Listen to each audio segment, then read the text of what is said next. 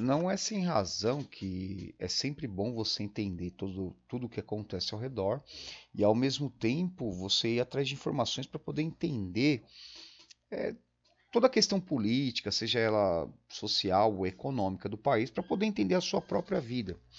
É, pensando no, no, no vídeo, no áudio anterior, no podcast anterior, sobre as declarações lá do, do, do ministro do Supremo, Celso de Mello, é, eu fui dar uma olhada na, no site de pesquisa e tal, e encontrei lá uma matéria da UOL Política, onde eu vou reproduzi-la na, na, na íntegra, não, pelo menos um fragmento, para a gente poder pensando sobre isso.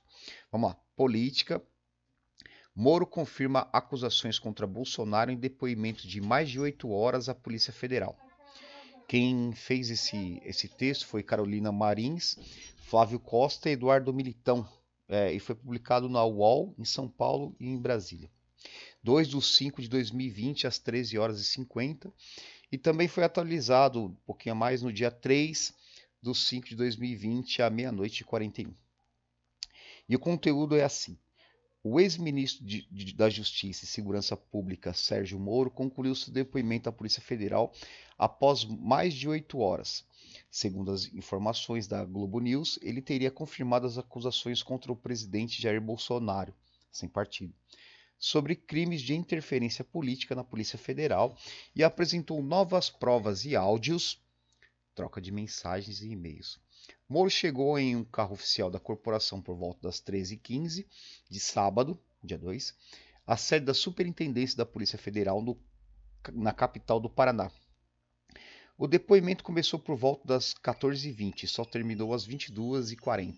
O ex-ministro deixou o prédio da Polícia Federal pelos fundos pouco antes da meia-noite e 30 deste domingo, dia 3, sem falar com a imprensa.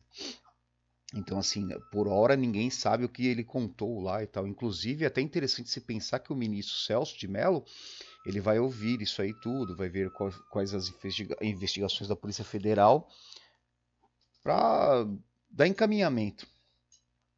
É, continuando o texto. A oitiva foi conduzida pela delegada Cristiane Correia Machado, chefe do setor de inquéritos especiais do Supremo Tribunal Federal.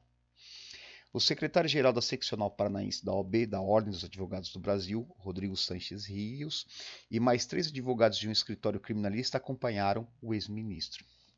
Eu vou saltar um pouquinho aqui e vou logo para o clima de tensão, que é o próximo item que ela coloca, que o pessoal da, do, da revista coloca. Clima de tensão. Durante a manhã, apoiadores de Bolsonaro e de Moro se concentram em frente à sede da Polícia Federal em Curitiba. Os dois grupos começaram a trocar insultos e um dos manifestantes, não se sabe integrante de qual grupo, chegou a agredir um cinegrafista da RIC-TV, afiliada da Rede Record do Paraná. Policiais militares intervieram e controlaram a confusão. É, é um clima de, de, embate, porque são polos assim, olha, os que defendem o Moro, os que defendem o Bolsonaro, não sabe se quem está certo, a política é meio maluca nesses, nesses polos, né?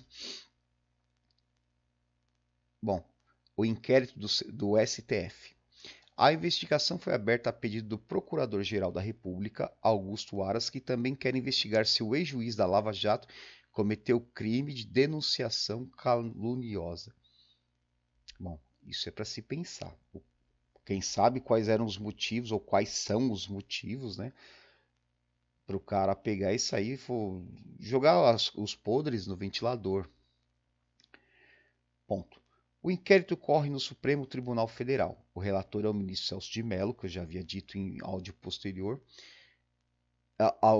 áudio anterior, perdoe-me, que deixa o corte no fim do ano. Que deixa a corte, é porque ele se aposenta no final do ano.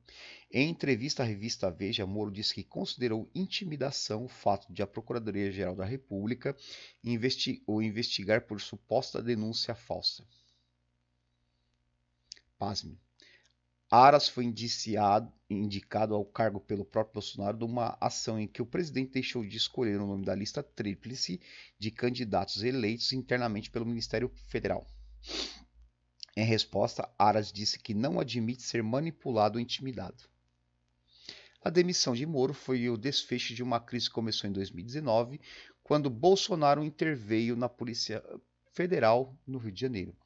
Ao pedir exoneração do cargo de ministro no último dia 24 de abril, Moro afirmou que Bolsonaro tentou interferir e receber dados sigilosos de investigação da Polícia Federal. Bom, resta saber se o presidente de um país ele pode fazer isso, né? Inclusive para salvar a própria pele. Acho que é isso e por fim.